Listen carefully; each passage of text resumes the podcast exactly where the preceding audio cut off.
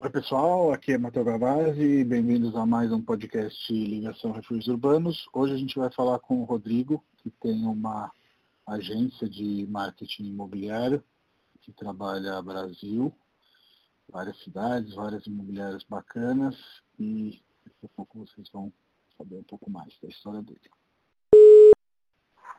E aí, Rô? Grande Matheus, tudo bem? Bem, e você? Tudo em ordem, tudo certinho. É, faz uma breve apresentação aí sua, e aí eu começo a puxar papo, já está gravando. Maravilha. Bom, eu sou Rodrigo Werneck, sou sócio fundador da Cúpula.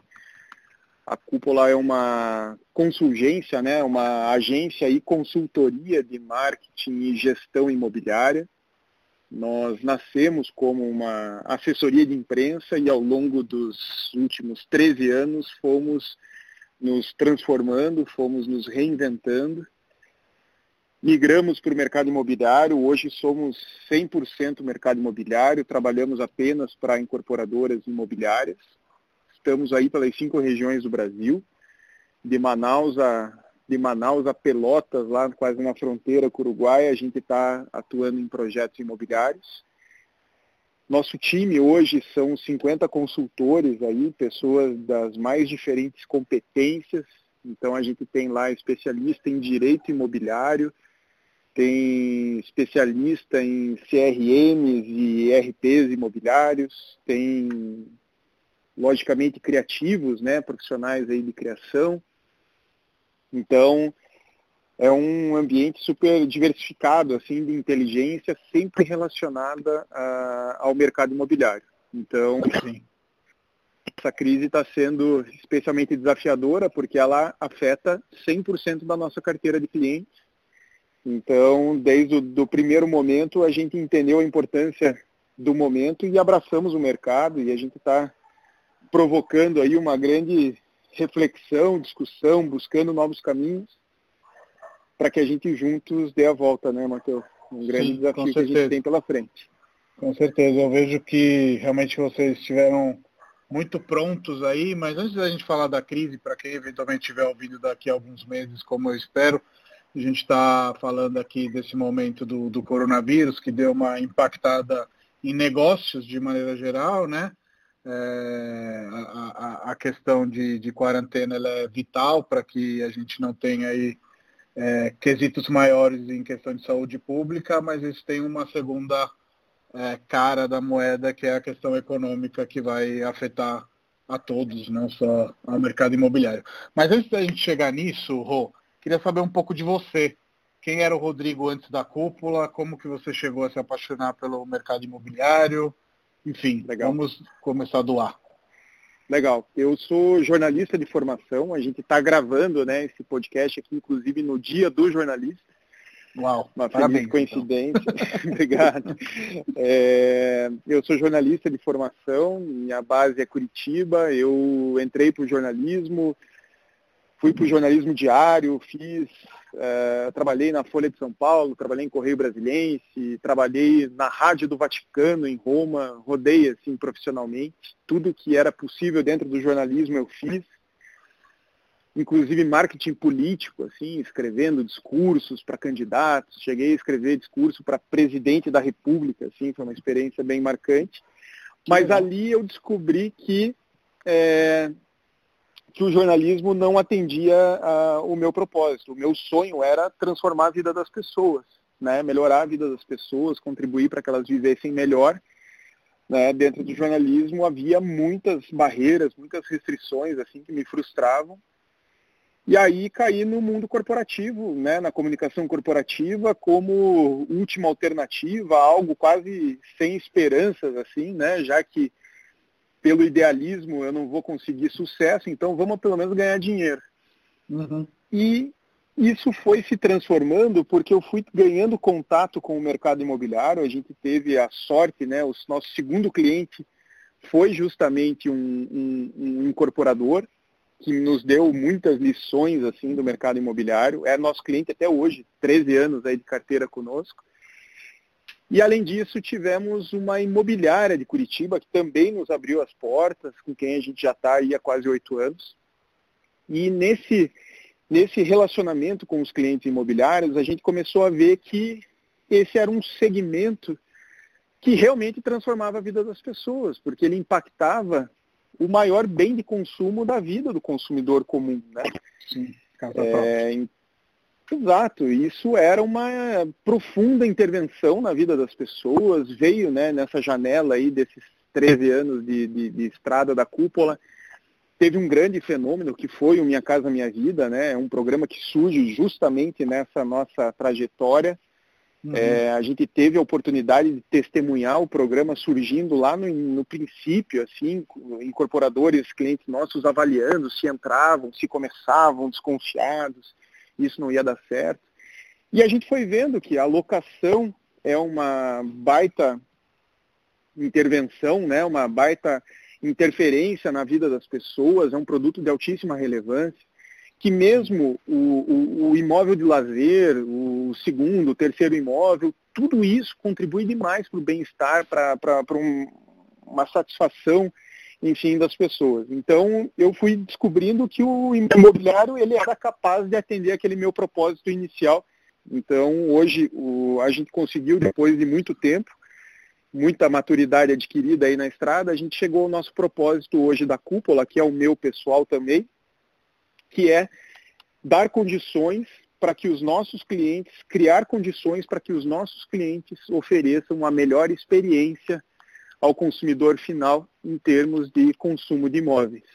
Uhum. Então, uhum. hoje a gente se orienta demais por isso, procurar empoderar né, das, das condições necessárias para que os nossos clientes continuem evoluindo aí no seu dia a dia. Então é um B2B Sim. muito orientado para o B2C, né? para que o consumidor sempre seja o centro da, das nossas ações e estratégias.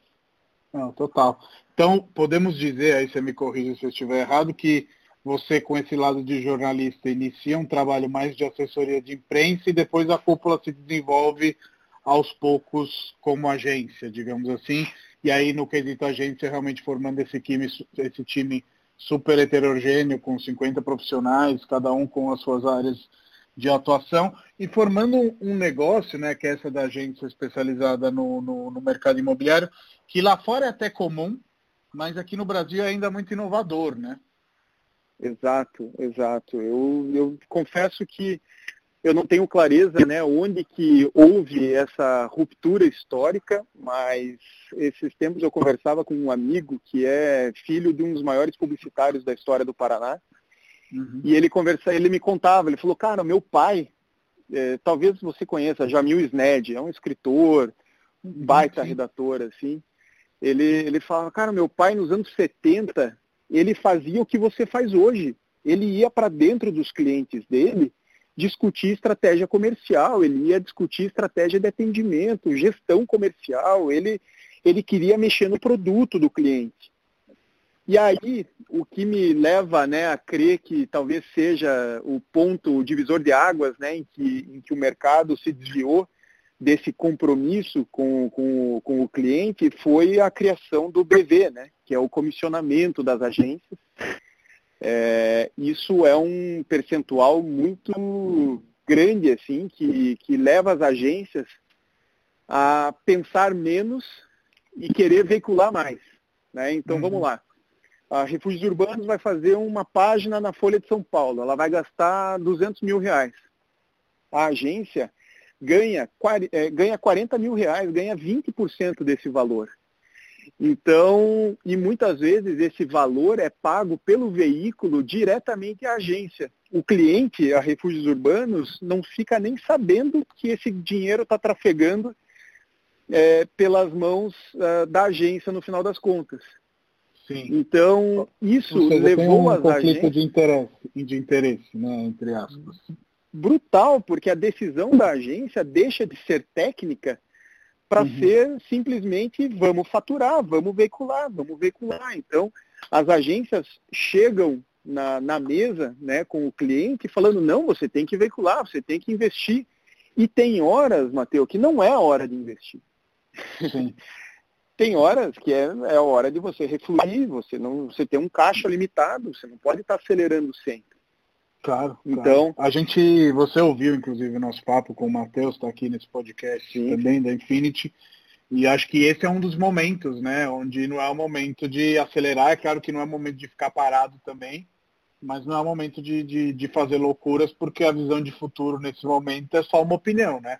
Ela é sempre uma opinião de maneira geral, né? Mas tem aqueles anos que, por mais que seja uma opinião, você sente o faro, né? Se tá bom, se tá ruim, se o vento está soprando na sua vela, não tá. E nesse momento não tem vento, né? Então não, não, não adianta a gente também sair investindo loucamente, que provavelmente vai ser uma irresponsabilidade, né? Eu acho que é nesse sentido, né? Que, que também você estava comentando. E, e a forma como nós consumimos informação hoje, ela mudou demais. Hoje, está aqui, nós estamos gravando um podcast e isso é uma forma muito relevante de consumo de informação. É, ou seja, não, eu não preciso mais investir uma fortuna para dar projeção para uma determinada marca. Eu tenho outras alternativas de construção de relevância, de aproximação com o público-alvo, que não é a veiculação em mídia tradicional. Então isso, é, essa mudança no jogo, ela inclusive representa uma grande ameaça para essas agências que se baseavam em veiculação em comissionamento de veículos. Essas agências, elas ainda sobrevivem hoje por conta de governos, que ainda precisam investir em larga escala nos veículos de massa. Mas uhum. gradativamente esse modelo ele está condenado. E eu acho que essa crise talvez seja parical, assim, porque os governos vão sair profundamente endividados né, dessa, dessa, desse cenário e vão reduzir seguramente os investimentos em mídia aí, porque vai ser uma questão de, de sobrevivência, não vai ter dinheiro no caixa para isso. Sim. Então, é, esse é um modelo para as agências desafiador, porque elas passam a cobrar pela inteligência delas. Elas uhum. passam a cobrar pelo que você pela... agrega de valor, né? Exato. Não, não só o cliente sabe criação, o quanto ele está te pagando. Né? O cliente sabe exatamente quanto ele está te pagando você tem um contrato com ele lá de 5 mil, de 10 mil, de 20 mil, é ele quem está te pagando, você não tem nenhuma receita estranha por baixo da mesa. Então, é uma questão ética e, e, é uma questão desafiadora em termos de gestão. Na cúpula, seis anos, cinco anos atrás, a gente chegou a ter um faturamento de 200 mil reais ano por meio desses, desses comissionamentos. E a gente uhum decidiu, que era uma questão ética, cortar isso. E a gente zerou essa linha lá atrás. E, e, é muito curioso que hoje algumas pessoas, alguns colaboradores, quando entram na agência e vão lá de repente ordenar a impressão de um material gráfico para um cliente nosso. Daí a gráfica pergunta, vocês querem comissão? E aí o, o colaborador vem para a gente, né? Ah, a gráfica está pedindo, está perguntando se a gente quer comissão. Daí a gente responde, não, a gente não aceita comissão. As pessoas olham, regalam os olhos assim, mas como assim vocês não aceitam comissão? Não, essa linha é zero aqui. A gente não admite porque a gente não está aqui para ficar ganhando dinheiro com comissão. Né? É, a gente quer que o cliente tenha o um melhor preço para ele. Né? Isso para nós não é uma receita legítima. Então, é uma nova forma de pensar que, que eu acredito que ela vai prevalecer, com porque certeza. Google não paga comissão, Facebook não paga comissão, LinkedIn não paga comissão. O jeito certo de trabalhar é assim e os grandes, é, é, os grandes é, canais de mídia hoje digital trabalham dessa forma. Então o mercado vai convergir nesse caminho aí e é questão de poucos anos para isso se consolidar. Com certeza. Mas por que, que você acha que você ainda é uma pérola rara nesse mercado? Ou seja, estive agora em Nova York e lá é super normal existirem agências por trás de imobiliárias, né? Algo muito comum e são agências específicas como a sua. Ou seja, eu não acho, e não desrespeito ninguém, acredito em falar isso, que uma agência que trabalhe com a Ford, ou sei lá com que segmento automotivo, tecnologia, etc., seja agência para uma imobiliária. É, é um segmento específico demais para você escolher um generalista. Mas ainda assim, me parece que a cúpula, é, pode ser ignorância minha, né? Está navegando sozinha nesse mar. É, no atendimento a imobiliárias, eu, te digo assim, nós estamos praticamente sozinhos. Há players regionais. Né? Uhum. Muitas vezes você tem um player que atua naquela cidade, naquela região, mas não um player nacional atendendo imobiliárias. O atendimento a incorporadoras tem aí duas, três não, agências. Incorporadoras sim, aí já, já é um pouquinho mais comum, mais diversificado, né? Para imobiliárias, eu acho que só conheço vocês, assim. Exato. Então, uh, o que, que eu vejo né, como motivação para isso? Falta de, de, visão estratégica mesmo das, dos donos de agências. É, é um ecossistema muito carente em termos de melhores práticas de gestão. É, eu participo de grupos de WhatsApp, assim, de, de, donos de agência, e eu me assusto com o nível de comentários, com o nível de perguntas. É, o pessoal não acordou ainda para a relevância da segmentação. É, e a segmentação, né, a estratégia de nicho, ela é trabalhosa, porque ela exige um investimento em termos de inteligência muito grande. Você tem que, né, vou te dar um exemplo, assim, lá na cúpula hoje, a gente tem seis pessoas tirando o Cresce. Uhum. E fazer o Cresce não é brincadeira, não é uma sentada ali de final de semana, fazer uma prova de reciclagem do Detran lá, né? Que fica assistindo as aulinhas e está resolvido. Você tem que estagiar, né? Tem, tem, tem, tem, várias etapas. São meses. São Sim. meses aí de investimento. E, e aí você vai me perguntar, mas por que, que a agência tem que ter pessoas com Cresce? Cara, porque a gente precisa entender das, da, da, da, das particularidades né, de uma transação imobiliária. A gente precisa, Sim. isso é background para nós. Então, é, eu preciso ter cadeiras dentro da agência que uma agência normal não tem. Então, eu preciso uhum. ter alguém que manja muito do CRM de uma imobiliária.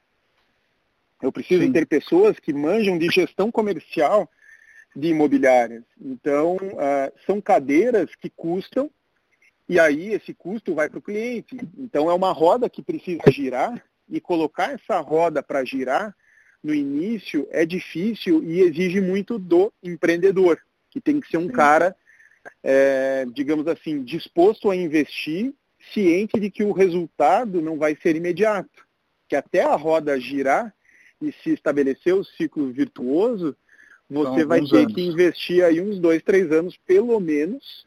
Sim. É, se der tudo certo, começar, dois, três. Se né? der tudo certo, exatamente. exatamente. Então, é, e é o tempo, se você for ver, é o tempo dos grandes players né, que se posicionam em termos de especialização por exemplo, a refúgios urbanos. Né? É, você não vai ver um projeto como a refúgios urbanos de, de, é, de consolidação em curto prazo. Você vai precisar aí de uns 4, 5 anos para se posicionar, para ter o reconhecimento dos clientes, para dominar o, mercado em que ela atua, né? Entender Estabelecer a, a nossa verdade demanda tempo, né? Não é algo que você escreve uma missão num site e o dia seguinte ela está marcada a fogo como cultura. As culturas se constroem, né? É algo que realmente demanda tempo e eu concordo super com você que quem quer empreender tem que se colocar aí na ordem de que vai demandar muito mais esforço do que retorno financeiro, num, num primeiro momento especialmente, e que precisa ser feito com uma grande paixão por trás, como eu sei que você tem pelo mercado imobiliário, porque se você não tiver essa grande paixão, cara, quando surgirem os desafios, né? Eu acho que você pode comentar também, sendo que você meio que inovou numa área que não tinha, né? Então você desmatou um, um, um pedaço ali de, de, de, de, de mercado, enfim, você foi atrás de algo que não existia e você deve ter encontrado muita resistência no momento inicial, né? Exato, você, é, você enfrenta a desconfiança, é, mas eu te digo que o maior inimigo está dentro, tá dentro de nós mesmos. Né? Uhum, é, eu, certeza. às vezes, eu me assusto assim quando eu converso com alguns empreendedores e o cara fala, poxa, mas eu preciso de 15 mil para viver. Né? O cara não está disposto a fazer um sacrifício de, de repente, eu, Matheus, te digo, cara, teve momentos da cúpula em que eu tirava lá cincão por mês, cara. E era um aperto danado e minha mulher colocava muito mais dentro de casa do que eu é, que eu colocava e, e, e empreende, empreendedorismo muitas vezes é isso, é esforço mesmo. Então eu sempre, eu, eu, quando eu vou prospectar, né, quando a gente está fechando, começando um novo projeto, eu sempre procuro observar uma coisa assim que para mim fica muito clara que é determinante para o sucesso ou fracasso de um projeto. É o nível de envolvimento do dono no negócio. Sim, sim. Isso é determinante para saber se um projeto vai decolar ou vai dar errado. Né? Porque para nós lá na cúpula, a gente tem meta de, de rescisão, né? de, de manter um número de rescisões muito baixo. Uhum. É, e quando a gente vai olhar o motivo da rescisão, geralmente o que, que a gente observa é um dono de imobiliária ou incorporador que achou que contratando a cúpula estava tudo resolvido. Que era Sim. um botãozinho, né? Apertar lá a assinatura eletrônica no contrato, está resolvido, agora acabaram os meus problemas. Uhum. E, e, o que, que a gente observa? Que não, cara. Na verdade, o segredo do sucesso dos projetos que a gente constrói dentro da agência é quando a gente encontra um cliente muito determinado, a fazer as coisas acontecerem e aí a energia dele mais a nossa energia dá um baita resultado. É o projeto da Infinity, né? É, o que, que, seria o projeto da Infinity sem o Matheus lá? Nada, cara, nada. nada. Seria um projeto de uma imobiliária lá de, de, de, de lazer, de imóvel do lazer, do litoral do Rio Grande do Sul. Ia ser um projeto mediano, né? Por mais que a cúpula fizesse, movesse montanhas. Então, isso eu vejo assim como, como principal ponto, sabe? É, hoje eu, eu, brinco com o meu comercial, né? Eu falo, cara, teu desafio é descobrir se o cara joga tênis na sexta de manhã. Porque se o cara fica jogando tênis até as 11 da manhã, na sexta-feira, ferrou, meu. Não vai decolar o projeto nem aqui nem na China. E ele vai rescindir o contrato conosco dali a seis, sete meses. É, barriga no fogão, né? Literalmente. Não tem muito muito segredo, tem que colocar a mão na massa e não tem receita da cúpula que, que possa funcionar se não tiver uma aplicação diária, não só do dono, né, mas o dono como um injetor né, dentro da, da, da imobiliária, que é um pouco o caso da Infinity, onde o Matheus é, consegue contagiar todo mundo e todos que vêm atrás também têm uma paixão desmedida né, pelo projeto. Exato. Exato, e, e, e, sabe que hoje eu estava eu tava refletindo sobre isso, né, sobre eh, os aprendizados dessa crise. É, eu acho que um dos aprendizados que a gente vai levar dessa crise é que as empresas que vão perseverar e que vão crescer e que vão ganhar espaço são justamente as empresas que estão com, com, com o time nas mãos, né? as empresas que estão realmente conectadas com os seus times, com os seus colaboradores. É, porque o cenário é tão adverso que se você não tiver essa conexão tão, tão bem estabelecida, cara, você vai, você vai gerar muito ruído, você vai sofrer, você vai se desgastar demais. Hoje eu estava hoje eu tava vendo lá a notícia de que um grande player assim, de marketing digital do Brasil demitiu 20% da sua força de trabalho. Cara, uhum. isso, isso é um sinal péssimo assim para a equipe. Como é que você vai falar em people first, em atenção e cuidado com as pessoas, se no primeiro vento contrário você jogou 20% da, do teu time ao mar? Uhum. Sim. Sim. Então, cara, é nessas horas de, de provação, de adversidade, que a gente vai ver realmente quem, quem tem condições de avançar e, e vai passar. Né? Essa adversidade sim, sim. aí vai passar, a humanidade já lidou com desafios muito maiores com recursos muito mais escassos no passado.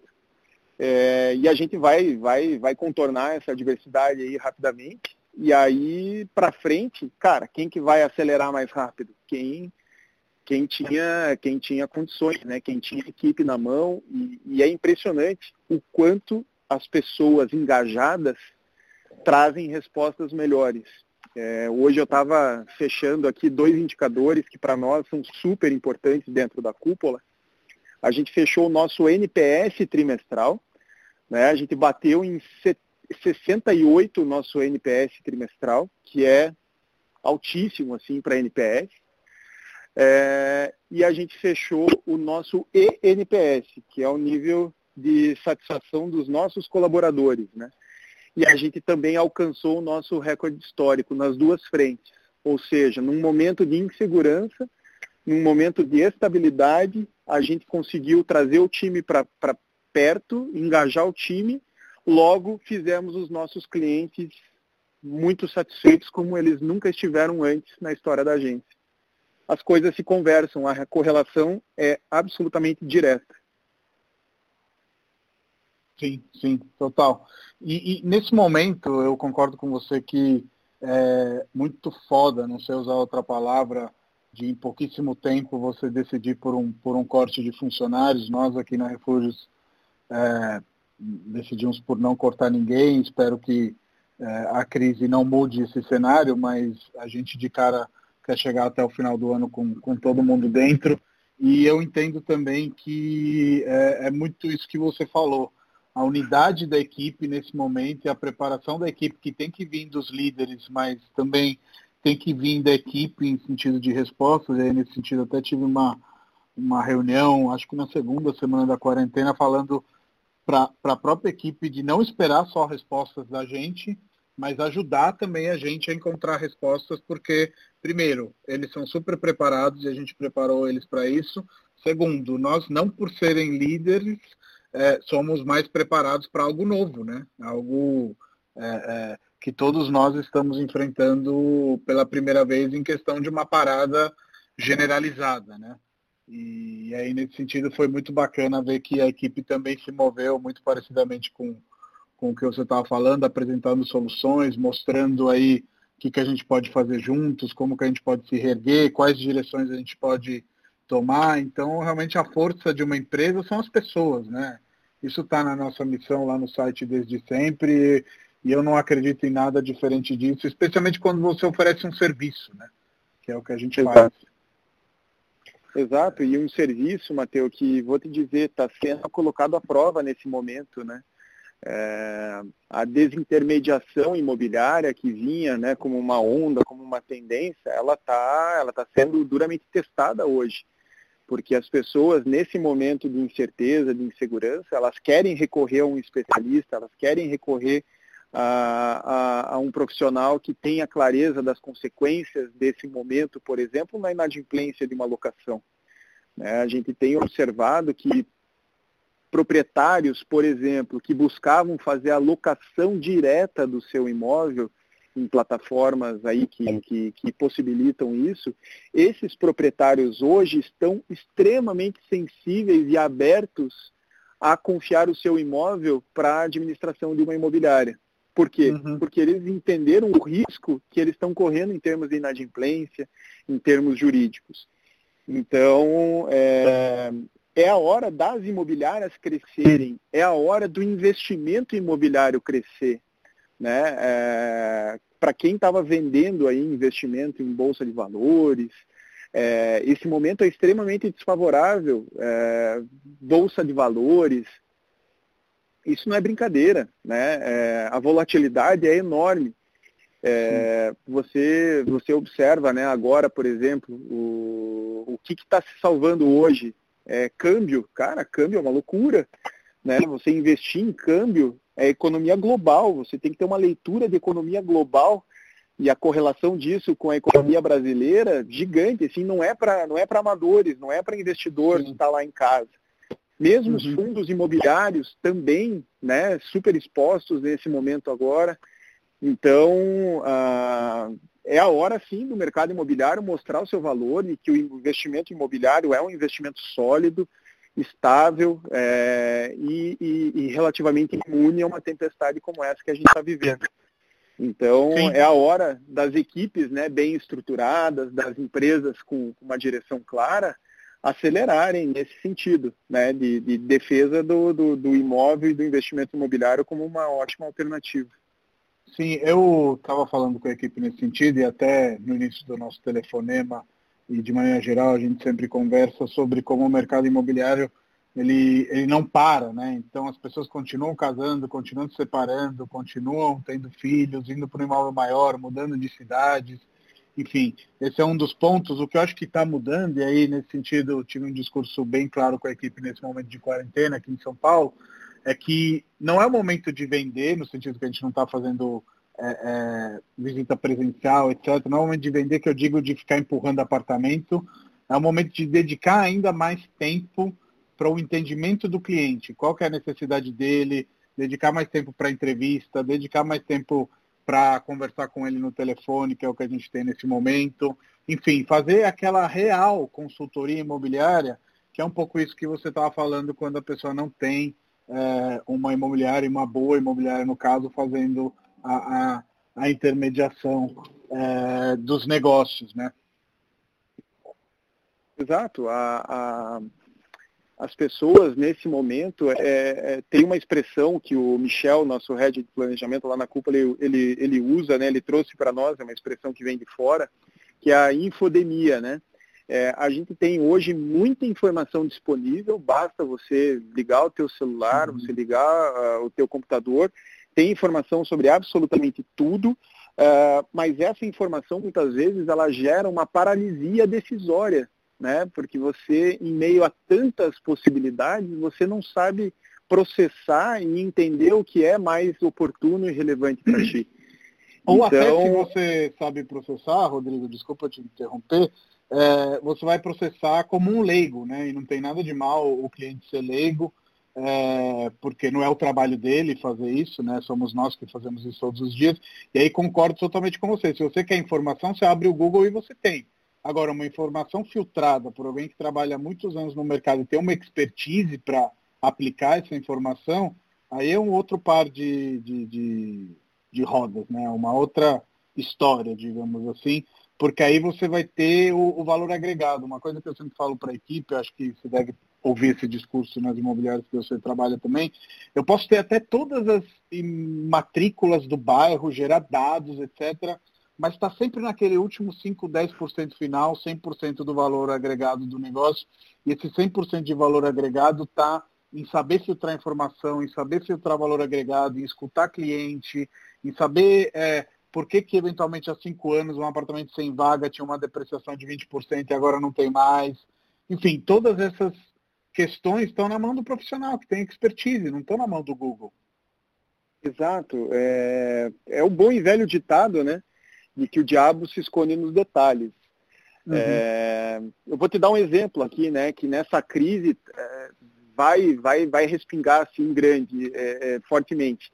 Os fundos imobiliários, né, os fundos imobiliários que muitas vezes se basearam em, em locações de lajes corporativas, o produto de locação comercial, especialmente lajes corporativas, cara, ele está sendo colocado à prova. Quantas empresas estão experimentando o home office estão descobrindo que, que podem plenamente trabalhar à distância. É, então, assim, é, por mais que você estude, estude, estude, tem variáveis que você não vai processar. Então, aí entra a palavra do especialista e quanto mais nichado e especializado você for, melhor vai ser o teu, a tua colaboração, a tua contribuição para esse cliente. Então, eu acredito que realmente é um, um, um caminho assim, né, de, de, de, busca pelo profissional de referência é, que vai dar uma freada aí nessa onda de desintermediação, especialmente no que diz respeito a imóveis. Né? No, quando o assunto é imóveis, é uma compra de altíssimo valor agregado, é uma compra que precisa ser bem maturada e o cliente não vai se deixar levar aí por, por plataforma X ou Y que está querendo facilitar tudo, é, querendo automatizar tudo. É lógico Sim. que a crise vai nos, nos, nos incutir alguns hábitos né, digitais, por exemplo, coisas que pouquíssima gente fazia, fazer compra no supermercado pela internet. O cara vai descobrir que é, que é fácil, que funciona, uhum. tal, legal. Mas compra de imóveis é um capítulo à parte, eu acho que vai mudar alguma coisa sim, mas eu não alimentaria assim uma grande expectativa. Eu acho que o consultor, o especialista continua firme e forte onde sempre esteve, né, como o cara capaz de processar as informações do mercado todo. Sim, até porque eu acho que o, o grande risco, não sei se você já norteou isso, mas eu vejo é que num cenário pós-crise você comece a misturar bananas com maçãs, com laranjas, com peras, e eu acho que só o consultor vai falar, não, não, não, não, não peraí, não dá para colocar tudo na, na mesma cesta, eventualmente os preços podem até dar uma estagnada ou até um, uma, uma baixada, mas o que tiver valor vai continuar tendo valor, né? Não vai dar para generalizar, digamos. Exatamente. É, lógico que não tem, não tem negócio, né, não tem investimento imune a essa, a essa tempestade que a gente está atravessando. É lógico que a gente vai ter aí as barbadas né, nos próximos meses, pessoas precisando de liquidez. E, e, oferecendo imóveis num preço mais baixo, um empresário lá que precisa pagar uma folha, não consegue, precisa queimar o um imóvel, é, mas a tendência é de recuperação do valor já num, num curto, médio prazo. Uhum. Então, é um investimento sólido que se recupera, eu acho, com muita, com muita rapidez. Imóvel não é brincadeira, né? Não é ações que podem, inclusive, ser colocadas. Vamos lá, vamos pensar em companhias aéreas, né, Matheus? Ah, cara, é um, é um business, turismo, né? Turismo, grandes redes hoteleiras, ah, ah, é um business que está comprometido aí o ano todo já, né? Sim. Quanto tempo ele vai recuperar, quanto tempo ele vai precisar para se recuperar plenamente? Cara, é dois, três anos se sair vivo, né? se sair vivo já é uma grande vitória. E o imóvel Total. vai estar tá firme e forte lá na, na frente. Né? É, eu sempre falo para os meus corretores que a grande questão, acho que você ilustrou isso bem, é que as pessoas investem na bolsa sem entender é, o que é investir na bolsa, etc. Muito mais por, nossa, a bolsa está crescendo demais, a Selic está baixa, então deixa eu investir na bolsa também. E aí isso realmente expõe os capitais a um risco alto, porque na hora que começar a aparecer notícia ruim, é, capa de revista, é, as pessoas se assustam porque não entendem o que está acontecendo sai todo mundo vendendo e, de certa maneira, os capitais são afetados. É claro que eu estou resumindo muito, que é um, um, efeito de baixa de bolsa, mas só para dizer que com imóveis, o cara está morando no imóvel. Pode aparecer a pior notícia do mundo no, no, na internet, onde, onde quer que seja, eu falar, cara, se eu puder pagar minha prestação, se eu tiver quitado meu imóvel, estou bem aqui. Não vou sair enlouquecidamente para vender, como acontece com ação de bolsa, fundo imobiliário, etc. E tal. Então, só essa característica deixa com que o mercado dos imóveis seja um mercado muito mais seguro, por ser um mercado sem tanta possibilidade de, de baixa de preços tão rápida, né? E tão é, elevada, de certa maneira. Né? A gente viu a Bolsa Brasileira passar de 115 mil pontos para 65 em duas semanas. Então, é, é, é, como se eu estivesse falando que o imóvel em duas semanas vai, vai reduzir 50% do preço. É muito difícil isso ocorrer. É claro que todos os mercados são sujeitos a altas e baixas, mas o nosso tem uma questão ali de, de, de mais estabilidade. É, Exato, porque, coisa... a, porque a demanda por moradia não cessa, né, Matheus? A demanda por, por moradia ela é contínua. O país aumenta, na né, verdade, né? né? Exato, ela aumenta. Você tem um, um, país como o Brasil aí que tem muita, muita demanda, né? Você tem a, a, a, o crescimento ativo da população ainda ativo, não é uma economia, né? não é uma sociedade de crescimento negativo. É, você tem pessoas saindo da pobreza, você tem uma, uma base ainda de, de, de, de classe C ascendendo. É, e mais, digo mais, o que nenhum outro país tem pelo mundo. Né? Tem uma década perdida, cara, em termos de economia. Né? Então, são pessoas, é uma, uma economia deprimida aí ao longo dos últimos 10 anos, em que praticamente, né, é, se a gente pegar 2020, pouco, né? Exato, crescemos muito pouco e, e, e, aí chega uma hora que o cara que estava adiando o sonho de troca de imóvel dele, não dá mais adiar, ele vai, ele vai acelerar. Então a tendência, eu não sou economista, né, muito longe disso, mas eu acredito que o Brasil tem condições, pelo histórico de, de, de depressão econômica, ele tem condições de reagir mais rapidamente, porque era o que estava se desenhando, né? É, o mercado estava se desenhando aí um ano muito bom para o mercado imobiliário. Janeiro e fevereiro foram meses excepcionais Março Sim. vinha numa velocidade muito boa, a gente vinha no imobiliário para um ano como a gente não tinha desde 2014, mais ou menos. Sim, sim. Eu diria até antes, desde 2012, 2013. Mas enfim, é, uma coisa que eu vejo tá, foi, no, no, foi falado até aqui nos seus discursos é a questão dos estudos, e eu acho que a cúpula até tem, tem um laboratório, enfim, mas a cúpula é um, um, uma agência de, de, de, pessoas em cima do pedaço, de profissionais em cima do pedaço. E uma prova disso é o Imob Report, né, que é a newsletter que vocês fazem, que já está completando um ano agora em fevereiro, né? E eu acho que é muito curioso esse movimento de volta às newsletters e o, o e-mail sempre nessa coisa de passa de moda, fica na moda, etc.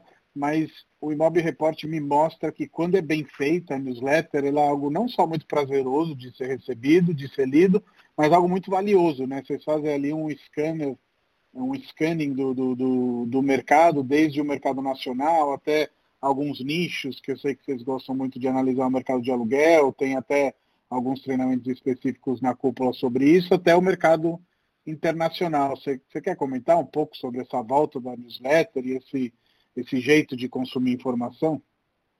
Sim, sim. Ela, ela vem dentro justamente daquela tendência da infodemia, né?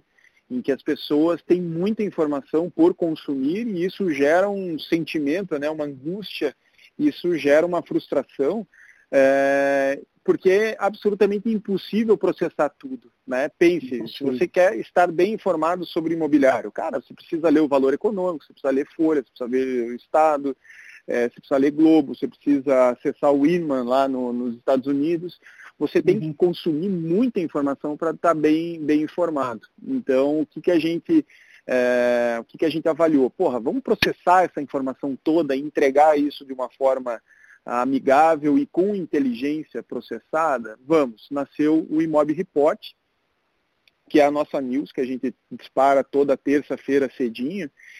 E, e aí uma vez uma pessoa me perguntou, mas então é um clipping? Não, não é um clipping porque ele é estruturado, montado uh, por pessoas que conseguem processar essas informações e buscar é, cruzamentos, buscam coincidências, buscam tendências, observam sutilezas que uma clipadora não tem condições de analisar. Então, uh, a gente busca o inusitado, a gente busca o empreendedorismo, a gente busca a inovação é, com olhos treinados, né, com olhos especialistas. Então, o clipe gente... não tem, o clipe não está decifrado, né? O Move Report ele já vem decifrado, ele já vem numa ordem de leitura, ele já vem organizado.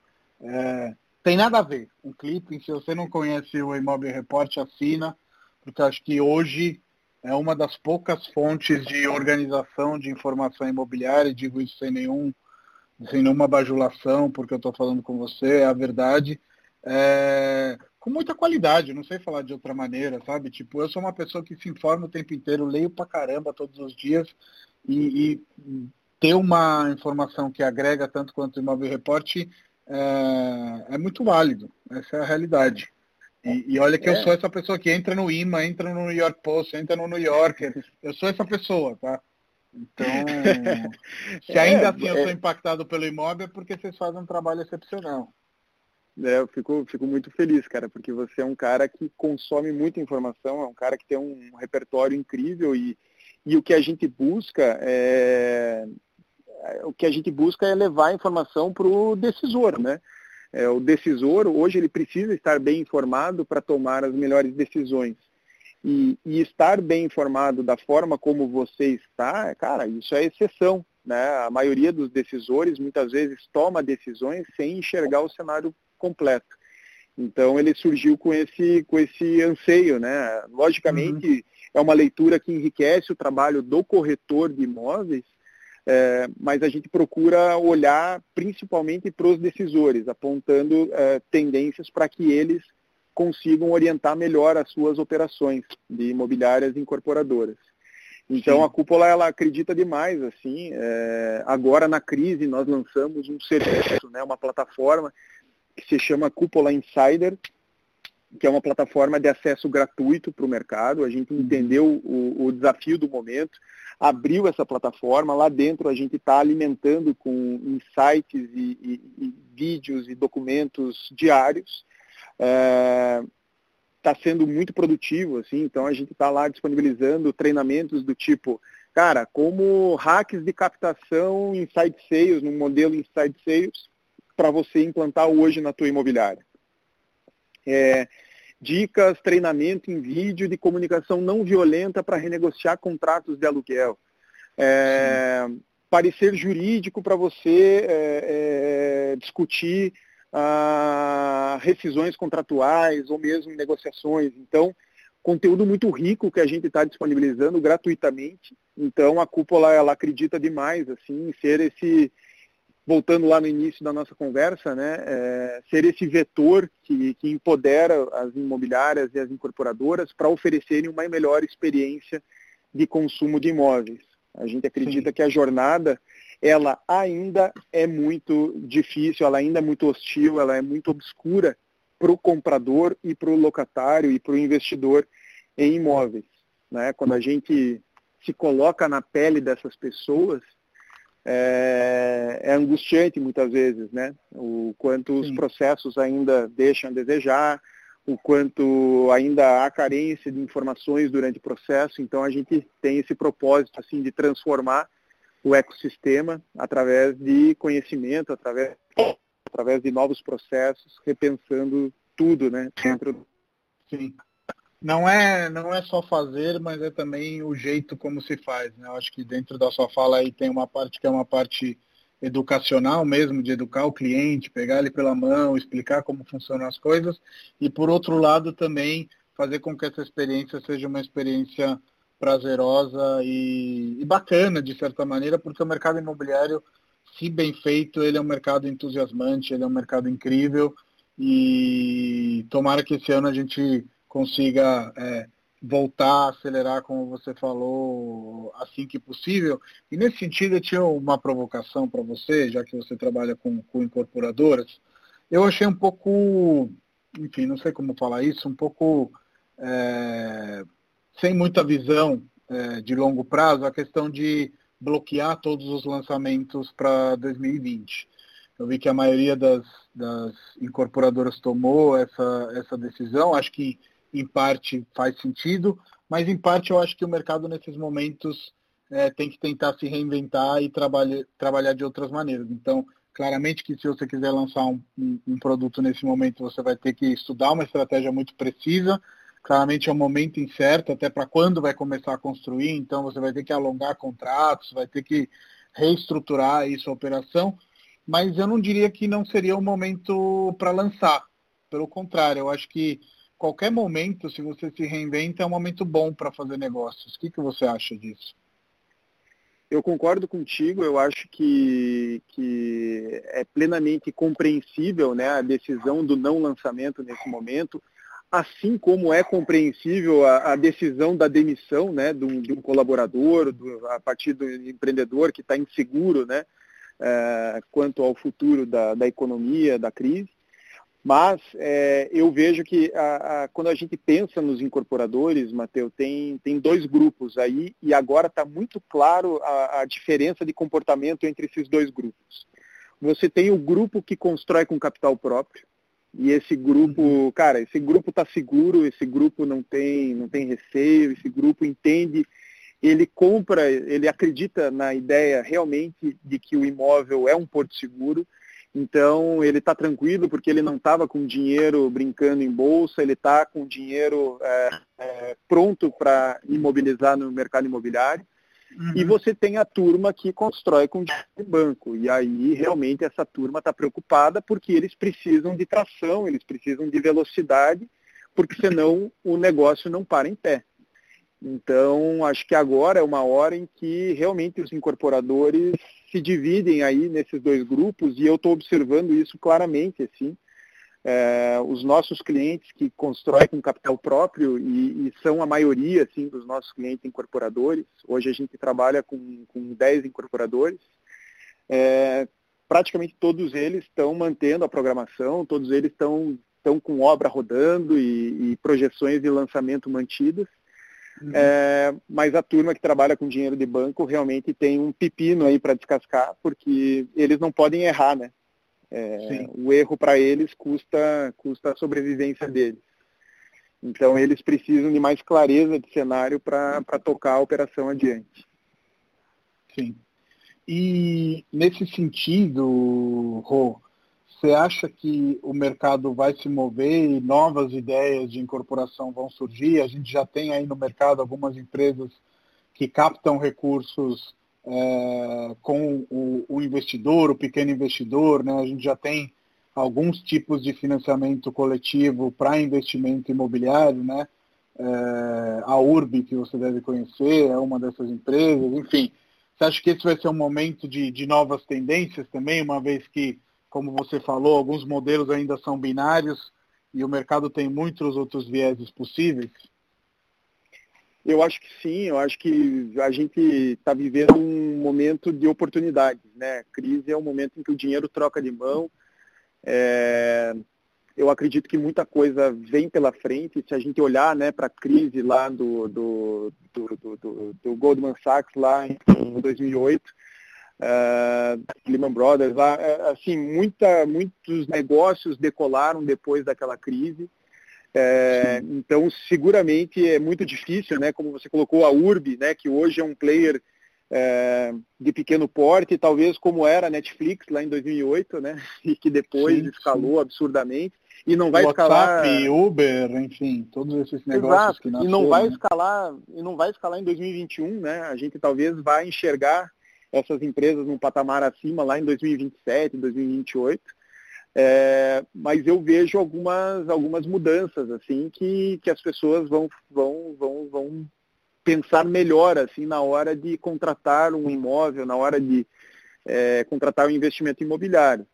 É, eu confesso que eu sempre tive um pé atrás assim com super compactos e eu acho que a crise lança né, essa reflexão assim sobre os super compactos eu acho uhum. que o uhum. produto continua tendo apelo, especialmente aí nas, nas megalópolis, né, em São Paulo. Sim. É isso, você tem que fazer uma, uma escolha, né, ou você uh, mora a uma hora e meia, duas horas do teu trabalho, é, ou você tem espaço, né? É, você tem que fazer algumas escolhas difíceis e é, e é plausível o cara escolher um super compacto numa cidade como São Paulo. Mas estava rolando uma ondinha, assim, uma modinha de, de levar esse produto para cidades sem, sem essa realidade. Uhum. Então, o pessoal querendo lançar esse produto, por exemplo, em Curitiba. Cara, não faz o menor sentido. Assim, bairros sem pé nem cabeça, assim, que não. Curitiba não tem esse problema de mobilidade. Uhum. Então, é, vejo que as pessoas vão correr sim para novos modelos, é, vão valorizar o espaço, né? É, com você certeza. passar aí 30, 40 dias com uma criança trancada dentro de um apartamento de 30, 40 metros quadrados é um, é um, é um, assim, é um transtorno sem tamanho. É, eu hoje, eu estava conversando hoje no almoço com meu sogro, inclusive. É, 30, 40 ainda numa... dá. Eu penso nos lançamentos de 10, 11 metros quadrados. Ah, não. Que aí acho que a pessoa está tá refletindo sobre aquela venda do marketing que falava que ela ia viver nas áreas comuns do prédio, né? E agora ela está tendo que viver em 10 metros quadrados e, enfim, é, eu, eu, eu acho que com certeza esse vai ser um momento de reflexão, né? Sobre o que, que a gente quer da nossa casa, é, como que a gente se sente bem, como que a gente pode reorganizar a nossa casa, o que, que é morar bem para a gente, né? Porque às vezes a gente fica pouco em casa, né? Está sempre na rua, trabalho, para volta, etc.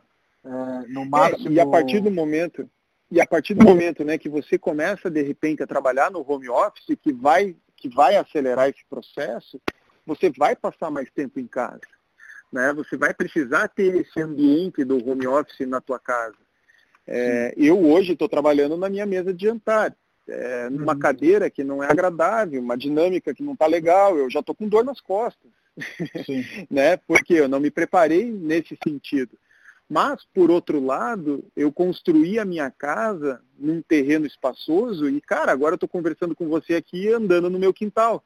Né? Um quintal Sim. aqui de 300 metros quadrados. Cara, para mim isso é um talvez um dos maiores um dos maiores golaços que eu fiz na minha vida, assim, uma das decisões mais acertadas que eu tomei na minha vida, construir uma casa numa região um pouco mais afastada de Curitiba, uhum. uma região em que, cara, eu preciso pegar aqui 20 minutos de carro para chegar na empresa. É, não, vou te dar um exemplo, né? Eu peço pizza aqui, a pizza chega gelada, cara, porque é o fim da rota do entregador. É, mas chegou a hora de, de, de, compensar, né? Essa escolha se mostrou a mais acertada, depois de muita pizza fria pelo caminho. Então, é, acho que isso vai acontecer, assim, um grande movimento de repensar a moradia, muita gente privilegiando o espaço em detrimento do, do deslocamento rápido para o trabalho, muita gente procurando esse ambiente do home office dentro de casa, puta, de repente, É, preciso sim de um quarto a mais, né? Aquele quarto que eu estava disposto a sacrificar, eu preciso dele, porque a minha empresa está pensando agora realmente em mudar o regime de trabalho. Então, o ciclo imobiliário é muito longo, né? Sim. Até isso, até isso entrar na prancheta dos arquitetos, a obra ser entregue pelos engenheiros e até os corretores venderem, é um ciclo aí de uns 4, 5 anos. Mas eu uhum. acho que lá para 2025 a gente vai começar a observar aí algumas novidades mercadológicas. Né? Com certeza. Eu vejo que, de maneira geral, o, o mercado de intermediação vai se reduzir em questões de números e vai aumentar em questões de, de qualidade. Assim, eu acho que muito provavelmente vai ter muitas mais técnicas e coisas de venda online, especialmente para os produtos que são um pouquinho mais varejo, né? e que não vai precisar de tanta assessoria assim de, de um consultor ou de um corretor para que eles sejam vendidos, ao mesmo tempo que a gente volta naquela questão de que uma assessoria bem feita agrega muito valor para quem está é, comprando, porque como você bem falou, Deus está nos detalhes ou o diabo está nos detalhes. Na Itália se fala que Deus está nos detalhes também. É, um, uma coisa que eu acho super interessante que está ocorrendo, e você deve trabalhar com, a maioria das imobiliárias, na verdade, deve trabalhar com você também, fazendo anúncio em grandes portais. A gente observou aí nos últimos anos que antes o Zap e o Viva Real se juntaram e depois a OLX comprou o grupo que se juntou. É, você acha que esse movimento está sendo criado em função de um mercado de anúncios 2.0 ou vai continuar o grande portalzão lá de, de, de, anúncios com anúncios duplicados, todo mundo no meu balaio, que eu acho que, o, é, que é o que não favorece, na verdade, esse tipo de, de mercado. Inclusive, eu quero ter uma conversa com um amigo que é da, da OLX sobre isso. O que, que você acha? Eu vejo que essa, essa movimentação deles, é, ela veio no sentido da consolidação é, pela perspectiva do business mesmo, né? Ah, o negócio portal imobiliário, ele não é um negócio de alta rentabilidade. Uhum. Ele é um negócio que, cara, ele pedalou muito aí para chegar no zero a zero. E, e aí, quando você tem essa diversificação de players, né, cara, isso só agrava a situação. Né? Todo mundo pedalando, ninguém consegue ganhar dinheiro. Por quê? a grande disputa não é entre os portais imobiliários, a grande disputa é versus Facebook e Google. Né? Então, hoje, o grande desafio do LX, é, agora nesse projeto maior, não é concorrer com o imóvel web. É, o grande desafio deles é, é, é disputar verba, é disputar investimento com Google e Facebook, que possibilitam o fortalecimento do site próprio da imobiliária e da incorporadora. Então, essa é a real disputa que eu enxergo, a disputa pelo dinheiro. A gente observa isso dentro dos nossos clientes. Né? Ah, o investimento em Google e Facebook muitas vezes superior ao investimento nos portais. Então, eu vejo que é, com essa movimentação, o LX ele se arma para um enfrentamento mais, mais estruturado, porque os portais estavam levando aí um baile é, de Google e Facebook, especialmente nos lançamentos imobiliários, né? Uhum. É, onde realmente os portais tinham, têm sérias dificuldades de entrar, eles vêm se esforçando, buscando tornar o produto mais, mais convidativo né, para os incorporadores, mas alguns nichos, especialmente, com muita dificuldade nichos inclusive desafiadores, né, com pouca rentabilidade, que é o caso do Minha Casa Minha Vida. É, Minha Casa Minha Vida, vamos lá, vamos dar um exemplo aqui. Né? Você pega dois mil reais, você para entrar num portal imobiliário com um lançamento imobiliário é, do Minha Casa Minha Vida, você vai ter que fazer o aporte lá de dois, três mil reais pelo menos. Isso numa praça fora São Paulo, né? É, se você coloca esse dinheiro no Facebook para o Minha Casa Minha Vida, você vai gerar lá 200, 300, 400 cadastros. No portal imobiliário, você nunca vai chegar nem perto desse número. Então, ah, essa é a real disputa que vai se dar aí, uma guerra, efetivamente, entre os portais e essas mídias. E e quando você olha para os portais pulverizados, eles se tornam muito fracos né, diante dessas grandes, dessas grandes organizações. Sim. Agora eu acho que a disputa se torna um pouco mais igual, mas ainda pendendo negativamente para o LX. Sim. É, a, a grande força aí de juntar, para quem está ouvindo, mas aí você me corrija se eu estiver errado, é o SEO, né?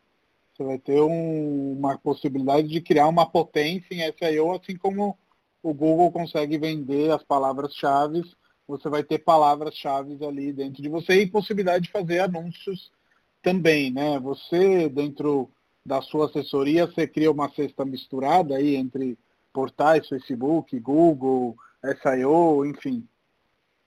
Exato, porque hoje não, não tem bala de prata, né? Você tem clientes que, que vêm pelos portais, os portais geram muito negócio é, em todos os estratos, né? Especialmente quando, quando você vai para alto padrão, médio padrão, enfim, é, eles funcionam muito bem.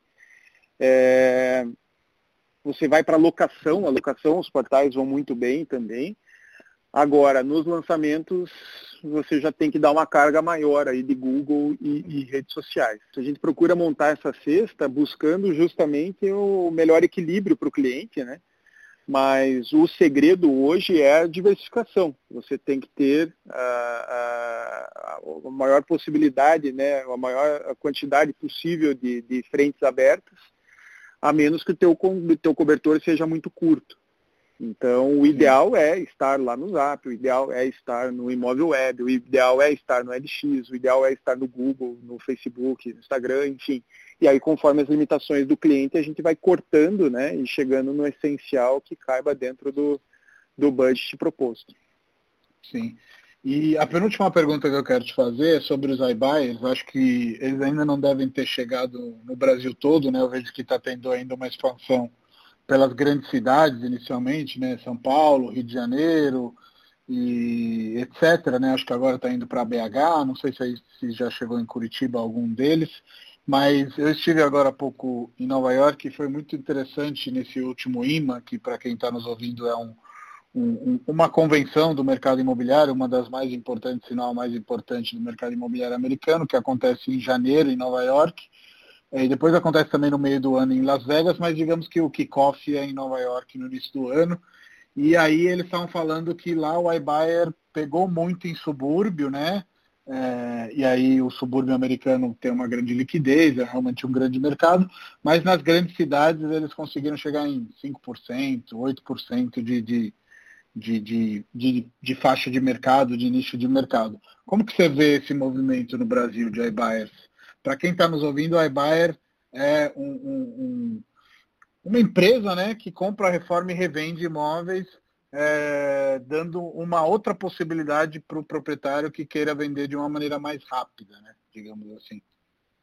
É, eu, eu, vejo que é um produto de nicho, né? É um produto que ele, nas cidades mais é, aderentes ao modelo lá nos Estados Unidos, se não me engano, Detroit tem uma aderência uh, altíssima, assim, ele chega a 9% das transações, do volume total de uhum. transações. Eu vejo que é um produto que vai ter sim o seu apelo, né? Então, para quem realmente precisa de liquidez com muita rapidez, ele é um produto realmente é, é, relevante. Né? Então vamos lá, eu tô, pô, tô me divorciando hoje, né? É, preciso resolver essa história rápido, preciso queimar um patrimônio aqui, topo né, um desconto aí de 20, 30, talvez 40% ok, é uma solução legítima, assim, mas ele não é dominante a partir do momento Sim. que ele, ele parte dessa premissa da liquidez, né, da, da demanda de liquidez rápida. Então ele tem, ele precisa de um algoritmo muito bem calculado e, e, e regulado, né, para fazer as avaliações. Então, em mercados aí, em cidades, né, digamos assim, de uma veia industrial mais forte, que é exatamente o caso de Detroit, é, em que você tem imóveis padronizados, né, grandes loteamentos, grandes é, é, condomínios que, que o mesmo tipo de imóvel se repete, ele ganha relevância. Agora, em cidades com, com, com, uma diversidade muito grande de imóveis, mesmo em, em regiões próximas, né, é, eu, eu, vejo que é um algoritmo que sofre. Assim, a gente tem visto né, alguns players, assim, plataformas é, de desintermediação brasileiras que têm algoritmos de cálculo de preço, é, a gente observa que eles erram demais ainda. Então, é, esse erro que acontece é, hoje, ele para o iBuyer, ele é um problema, né? Porque o cálculo ali tem que ser muito bem feito.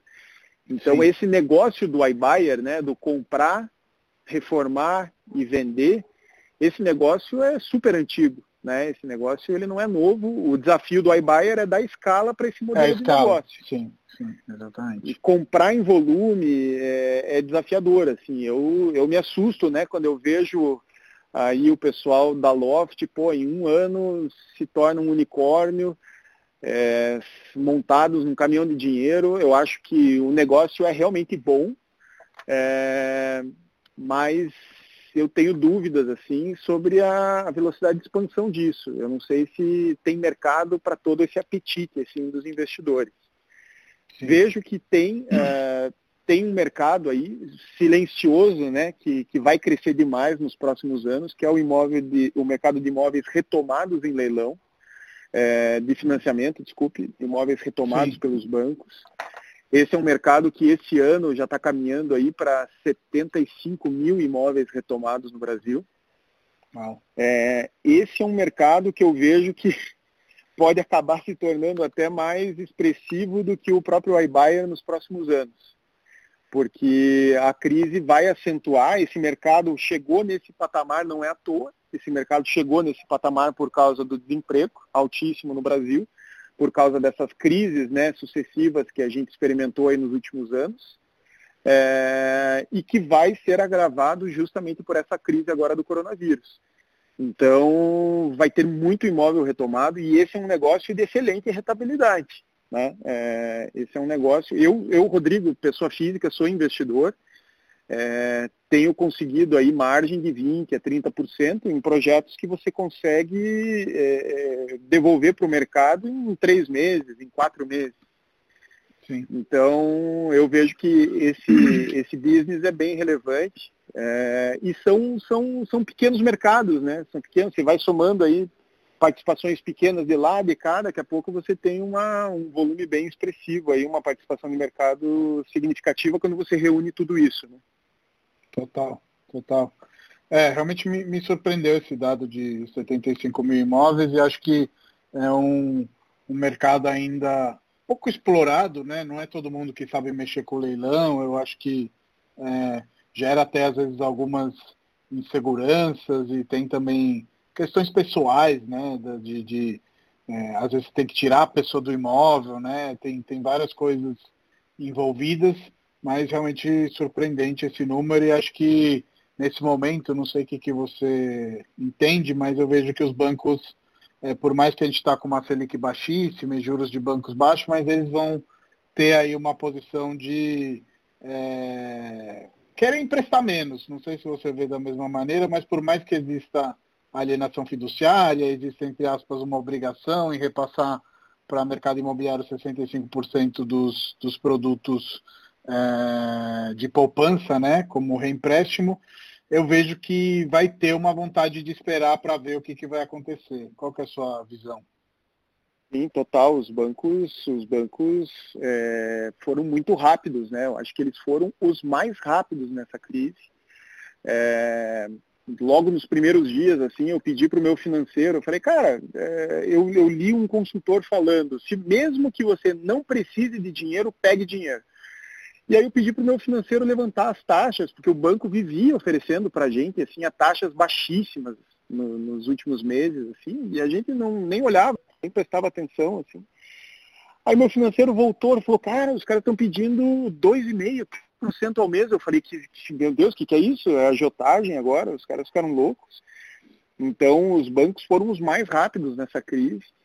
É, então eu vejo que assim o financiamento imobiliário, os juros estão baixos, tal. Eu acho que a Caixa vai, vai ajudar a furar esse bloqueio dos bancos, mas eles vão, vão, vão ser bastante criteriosos aí na concessão de crédito nesses próximos meses. Sim. E para nós é ruim, porque o, o, os bancos estavam sendo super agressivos né, nessa, nessa conquista de espaço É, eu, eu, eu construo né, algumas unidades assim do Minha Casa Minha Vida e, e, os últimos dois contratos que a gente tinha feito era justamente pelo Itaú, assim, eu estava surpreso, eu estava feliz, porque, cara, é bom, né, você ter alternativa. Sim. Então acho que esse, esse mercado aí vai passar por, por alguma instabilidade, né, de, de voltar a depender demais da caixa, o que é ruim. É, e complementando aqui o teu raciocínio, acho que é muito pertinente né, esse, esse, essa preocupação social com o imóvel de leilão.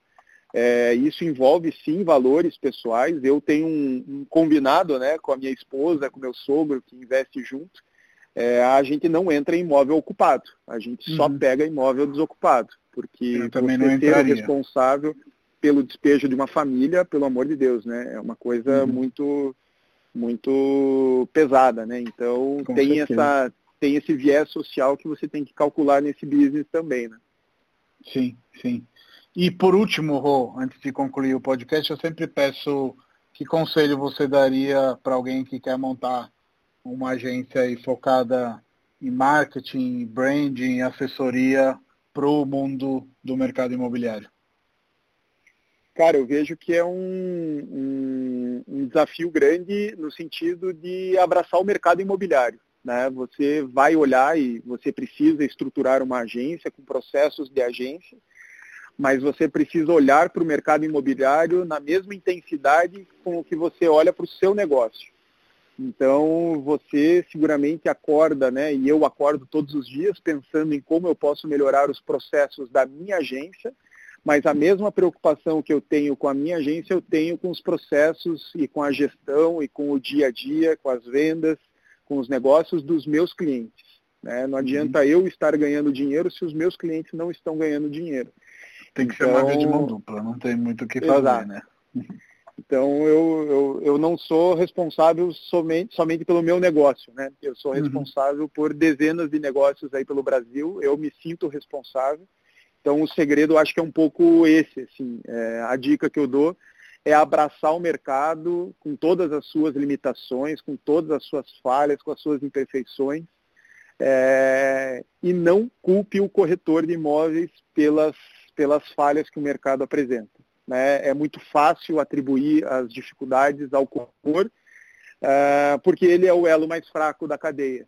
Mas uhum ele é um profissional que muitas vezes trabalha né, somente no, no, no, no, variável, é um cara que Sim. enfrenta dramas pessoais no seu dia a dia, não é justo, não é correto atribuir a ele a origem dos problemas. O que nós precisamos, e é um grande desafio, é estruturar uh, processos comerciais, é estruturar uma gestão mais convidativa, uma gestão mais eficiente, que traga o corretor para dentro e, e, transforme ele na solução e não na fonte dos problemas.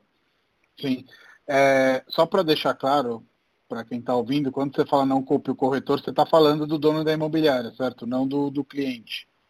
Ou não? Não, eu, é, eu digo o corretor da imobiliária, né? Porque muitas vezes a agência, né? A agência gera lá, faz uma campanha, gera os leads, ah, os tá, leads entendi. chegam na imobiliária, daí, puta, Aí não converte, é culpa do corretor, entendi.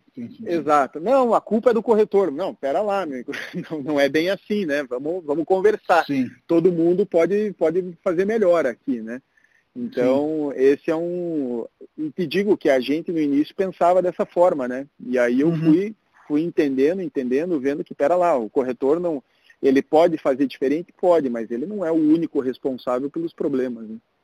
Sim.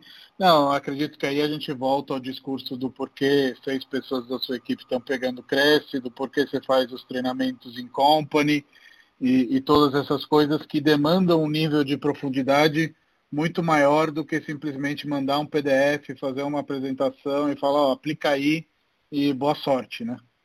Exato. É, um, é meio que uma mentalidade Toyota, né? Quando eles, quando eles se deparam lá com um problema, eles perguntam por que, né, que esse problema aconteceu.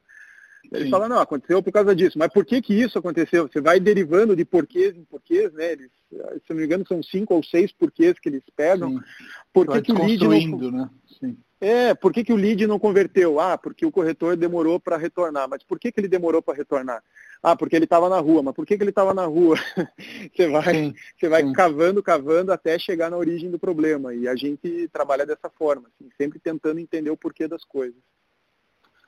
Muito bom, Rô. Obrigado pelo seu tempo, foi ótimo. Bom para você que você está passeando num quintal. Eu estou sentado na cadeira em casa e moro num apartamento, mas essa foi uma das reflexões que eu tive. Eu falei, a próxima vez que eu vou mudar de casa, eu quero ter pelo menos um quintalzinho, uma coisinha, uma varandinha, um espaço que eu possa sair e respirar um pouquinho de ar e olhar para o céu. É, espero te ver em breve aqui em São Paulo, quem sabe eu participando de alguma coisa da cúpula, que é outra coisa que vocês fazem muito bem, eventos e promoções aí que agregam sempre é, no mercado imobiliário. Ah, legal, cara. Também grande satisfação falar contigo. Você é um dos caras que me inspira hoje no Brasil. Acompanha de perto os passos da Refúgios e os teus pessoalmente. É, espero te rever em breve aí. A gente deve lançar. Amanhã eu tenho uma reunião, inclusive, sobre os imóveis retomados. A gente quer lançar um treinamento para isso e seria muito legal ter você junto aqui. A gente acredita muito nesses novos arranjos, nesses novos produtos. É, isso vai ser muito importante para a gente contornar esses próximos meses aí que vão ser um pouco mais desafiadores. Então, conte sempre comigo aí, cara, que é linha direta, Curitiba, São Paulo, a gente está sempre conectado. Fechado, Rô. Boa noite aí, grande abraço. Valeu, Matheus, um abração, cara, até a próxima. Tchau, tchau. Até, tchau, tchau.